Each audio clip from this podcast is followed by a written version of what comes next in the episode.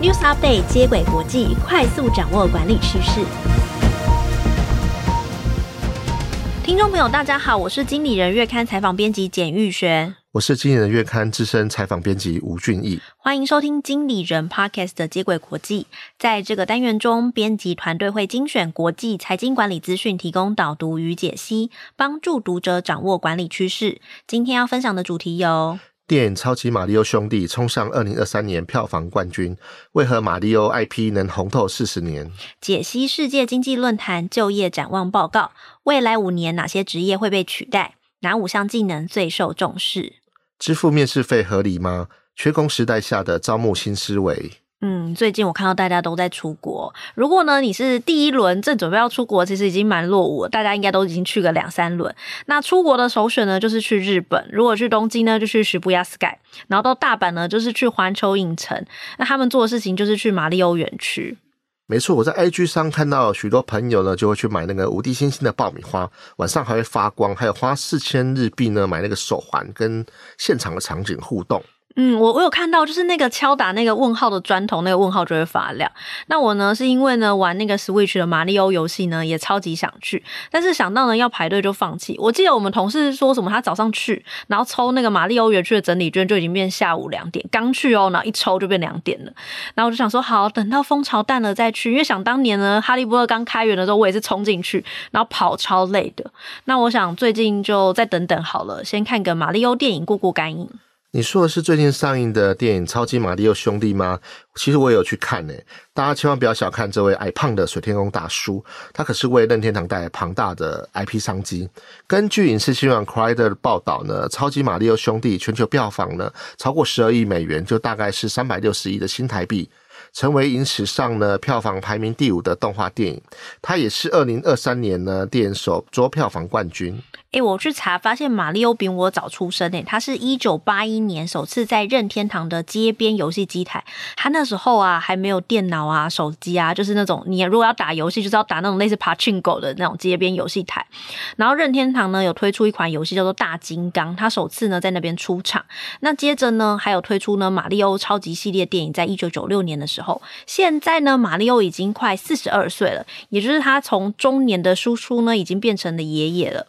那任天堂到底做对了哪些事情，让玛利欧呢可以持续的红到现在？这是第一则新闻要跟大家分享的，它是一篇来自《经济学人》杂志的报道。首先呢，我们可以看到它的角色设计的辨识度高。绝对不会认错，形象也平易近人，获得大家喜爱。不过他原本可能是位光头大叔。我们将时间呢拉回到一九八零年，当时呢街机的市场正夯，任天堂呢希望打入美国市场，但是推出的游戏呢都失败，所以就想到呢找到当时比较热门的大力水手普派来吸引玩家，预计设计一款普派呢从大猩猩救出女孩的游戏。普派也太久以前，他女朋友是奥利维嘛，然后很爱吃菠菜那个嘛，没错没错。好，可是后来呢，这个 IP 计划呢就事与愿违，就是大力水手的公司呢不愿意授权给任天堂，那美术设计师呢宫本茂呢只好重新开始创造这个角色。可是呢，这个也给他很大的创作空间，就有别于其他游戏喜欢设定英雄啊帅气的角色，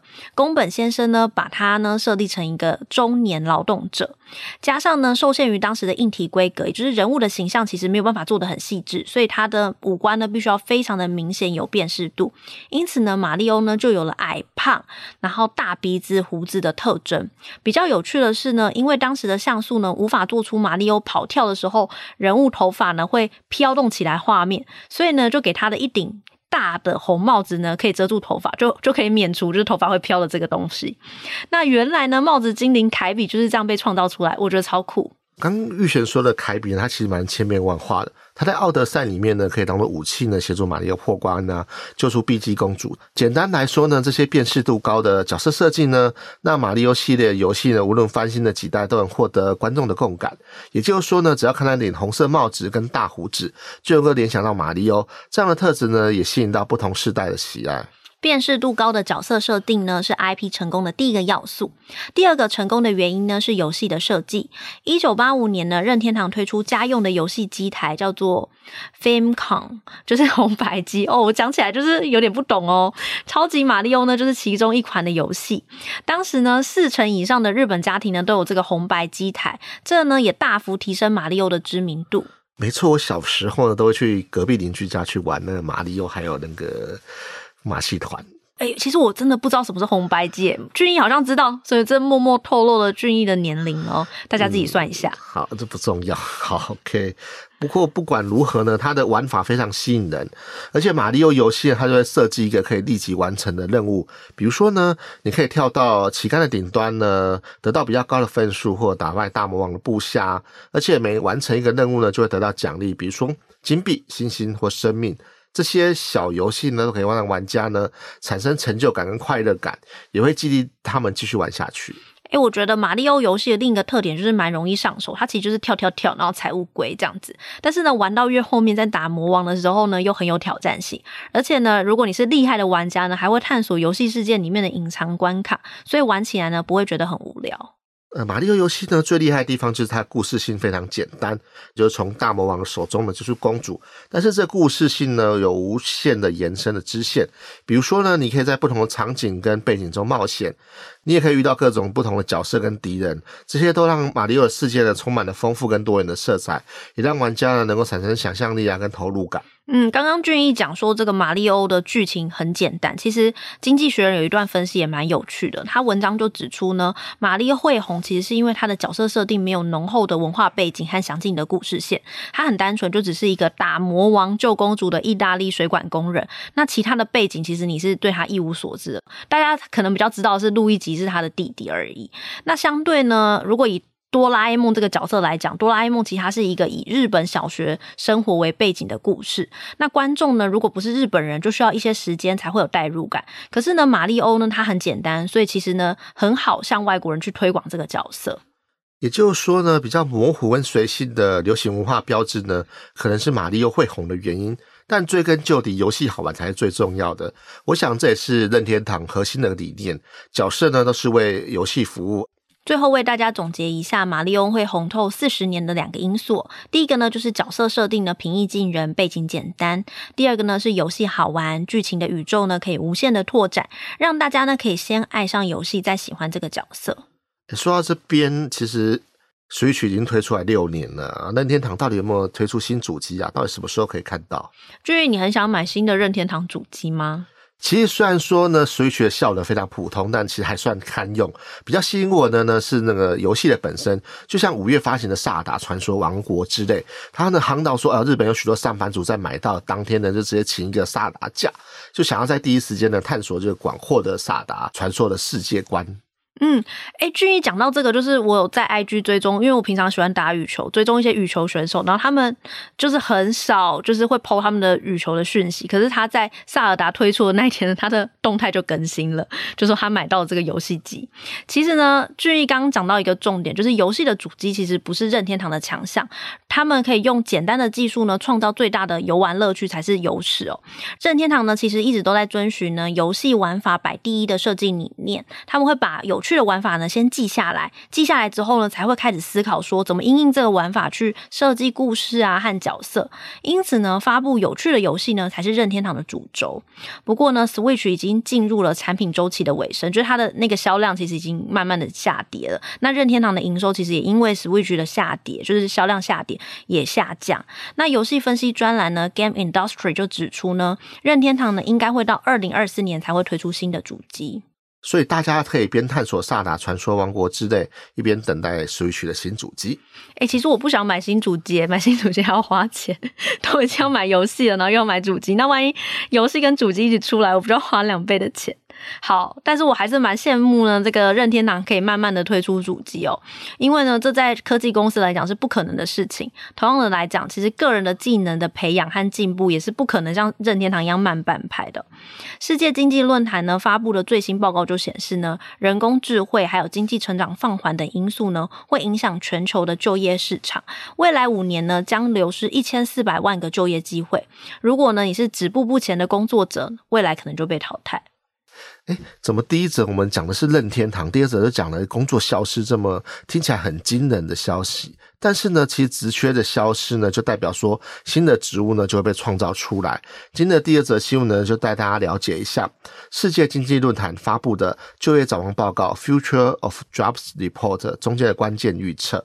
首先呢，其中包括就是哪些职务会减少，哪些需求尚未被满足，工作者应该培养哪些新的技能。企业应该优先针对哪些项目发展人才培训政策？嗯，这份报告呢，调查呢约八百家公司，涵盖的员工总人数呢大概有一千一百三十万人。报告就指出呢，未来五年呢，全球有将近二十五 percent，就是四分之一的就业机会呢将会出现变化。到了二零二七年呢，全球将新增六千九百万个就业机会，但是呢，有八千三百万个就业机会会消失哦，相当于呢减少一千四百万个就业机会。根据 CNBC 的报道，AI 呢是推动角色转换的关键驱动要素，将近有七十五 percent 的公司受访表示呢，预计呢未来五年呢会采用 AI，有五十趴的公司预期呢 AI 呢会创造就业机会，二十五 percent 呢认为就业机会会减少。我们来看看说这次受影响的前五名的职业，第一名呢是资料跟数据的腾打人员，也就是负责将纸本的资料呢转换成电子档案的工作者。第二名呢是行政跟执行秘书，第三名是会计跟文书人员。第四名是保全，最后则是管家。其余前十名呢，还包括收银员、产线的组装工人。我们可以看到，这些工作多半是有标准流程的任务。嗯，它主要是受到数位化和生产自动化的影响。相较之下呢，大幅增加的职务的前五名分别是农业设备操作人员、重型卡车和公共汽车的司机、技职教师、机械工人，还有协助企业永续发展的专业人员。六到十名还有钣金工人、数位转型专家、建筑工人，还有数位行销人员。有点颠覆我的想象，原本以为会是工程师啊、医生这些，没想到是传统产业的需求反而会提高。嗯，我觉得一个原因可能是本来这些工作就有点缺工。那另一个要素是，过往大家可能会以为说农业制造业不需要太多的技术，但是呢，世界经济论坛的研究就认为说，AI 和新的科技呢会替这些领域创造新的就业机会，会使他们的工作变得更有附加价值。举例来说，农业设备的操作员，他除了呃需要操作机台之外，他还要会判读数据、预测气候对农作物的影响，那他可能就会需要其他的呃科。技领域的人进来，那么未来的工作者要怎么变得比较吃香呢？其实这份研究有提到说，未来五年有哪些工作技能越来越重要。第一名呢是创新思考能力，第二名是分析能力，第三名呢是科技素养，第四名呢是好奇心跟终身学习能力，第五名呢是能够敏捷面对不确定挑战的韧性。嗯，报告同时也提到呢，哪些呢不是二零二七年需要关注的技能？在二十六种技能中，最后的五名是具备多种语言的能力。第二个呢是阅读、写作和数学能力，第三个呢是全球公民意识，第四个呢是感知觉察能力，第五个呢是手部的灵巧度。反正纵观来看呢，这些技能呢部分呢都是可以被生成式 AI 和自动化设备给取代的，比如说什么手作能力啊，然后还有这个呃写作能力啊，现在不是 ChatGPT 可以帮忙写一些文字呢？反而是呢策略思考和工作者的成长心态，这些才还是机器取代不了的技能。如此一来呢，企业就可以根据技能的趋势呢，设计教育训练的内容。在就职前景报告中的调查呢，企业针对在职员工的教育训练安排课程的顺序呢，最重视呢就是分析能力，再来呢就是创意思考的能力，第三名呢就是大数据跟 AI 的应用技能，第四名呢就是领导跟社会影响力，第五名呢就是敏捷跟适应力。这份报告呢，也从宏观的角度来看，企业在未来五年呢，会面临五大业务转型的挑战。第一个挑战呢，是他们必须要持续的采用新技能和新科技，不然就会落后同业。第二个呢，是他们要持续的强化数位转型。第三个呢，是持续扩展 ESG 的业务。第四个呢，是消费者的生活成本会提升，企业的销售和生产会受到冲击。第五个呢，是全球经济放缓。最后为大家总结世界经济论坛二零二三年版就业展望报告的六项重点。第一个呢，是未来五年最容易取代的是行政标准化的流程的职务，包括呢会计啊、管家跟秘书。第二个呢，是成长最快的职务呢，涵盖了农业、制造跟教育产业。新科技呢，可以为这些工作加值。第三个重点呢是，二零二七年工作者呢应该优先培养创新思考和分析能力。第四个呢则是多种语言的能力，阅读、写作和数学已经非核心技能，可以跟其他工作者做出差异化了。第五个呢是大数据和 AI 的应用技能呢应该纳入在职者的教育训练中。第六个是企业应该持续在 ESG、数位转型和新科技上持续的布局，做好未来全球经济成长可能会放缓的准备。其实除了说透过培训员工呢养成企业未来竞争力外呢，我觉得找到对的人其实更重要。目前我采访的各种企业呢，最常发出哀嚎就是说找不到人才，或者说找不到好的人才。假如是你，你会怎么吸引人才呢？嗯，应该就是增加薪水，或者是弹性办公，好像蛮流行的嘛。那再不然，我就在办公室摆放很多零食啊，然后提供午餐，这样应该很赞了吧？这好像都已经有点老套了。我们现在呢，要来分享一则新闻，就是说如何支付面试费来吸引人才。这是来自欧美商业杂志《Success》的报道。文章中提到呢，加拿大非营利食品公司 FUSHIRE 跟前执行董事保伦泰勒，二零二二年在推特上宣布说呢，Foodshed 决定支付求职者每小时七十五美元，也就是新台币两千五百元的面试费。也就是说呢，你面试也有钱，表示说这间公司非常重视人才。哇，这样不就很多人都去递这个履历吗？想办法先面试，然后进到面试那一关就可以赚两千五百万。好啦，这不只是表示公司对面试者的重视，其实也可以让求职者呢，在暂时没有工作的情况下呢，有一些费用可以生活。美国招募公司呢，克劳福德托马斯的总裁就表示，提供面试费用呢，是公司呢展现呢对待员工的一个好方法，因为求职者付出的不仅是时间，还有航班、交通、餐饮、服装以及远端面试的成本。没错，假如说我真的遇到这样的公司呢，我也觉得说，其实我是被公司所重视的。美国心理学协会呢，将工作中的价值呢列为员工幸福感跟绩效的首要指标。他在二零一二年的研究显示说，有一半的受访者表示，如果面试时候呢感觉到不受重视，就会想要另外找工作。不过呢，支付面试费感觉是一大笔开销，怎么让老板买单呢？嗯，人事主管如果要说服老板，可以从几个面上来做，让这笔费用呢花得既合理呢，又能让面试者觉得很贴心。第一种呢，就是交通费，这很合理嘛，因为交通是必要的开销，它涵盖了面试者的车票费用，你可以请面试者提供单据来核销。此外呢，也可以提供呢免费的停车场，或是呢替他们支付停车费。如果企业真的很想要省这笔钱的话呢，可以第一次面试呢就采用线上的进行的方法，减少面试者的负担。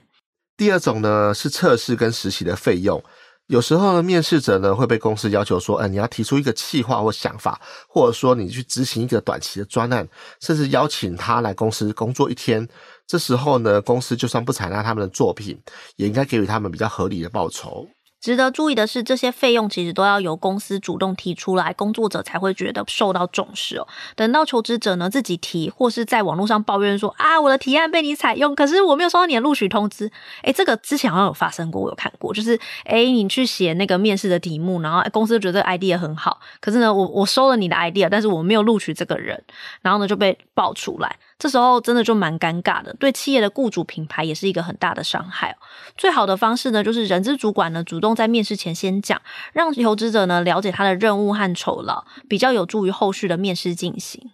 很谢谢玉璇的分享。今天讨论的三则新闻分别是：超级玛利欧兄弟冲上二零二三年票房冠军，为何玛利欧可以红透四十年？解析世界经济论坛就业展望报告，未来五年哪些职务会被取代？哪五项技能最受重视？支付面试费合理吗？缺工时代下的招募新思维。喜欢经理人 Podcast 的话，欢迎到 Apple Podcast 给我们五星好评。如果有职场困扰，希望我们解答的话，也可以填写资讯栏中的表单，我们将有机会邀请职场专家为你解答哦。以上内容由简玉璇、吴俊义制作，感谢大家的收听。经理人接轨国际，下回再见，拜拜。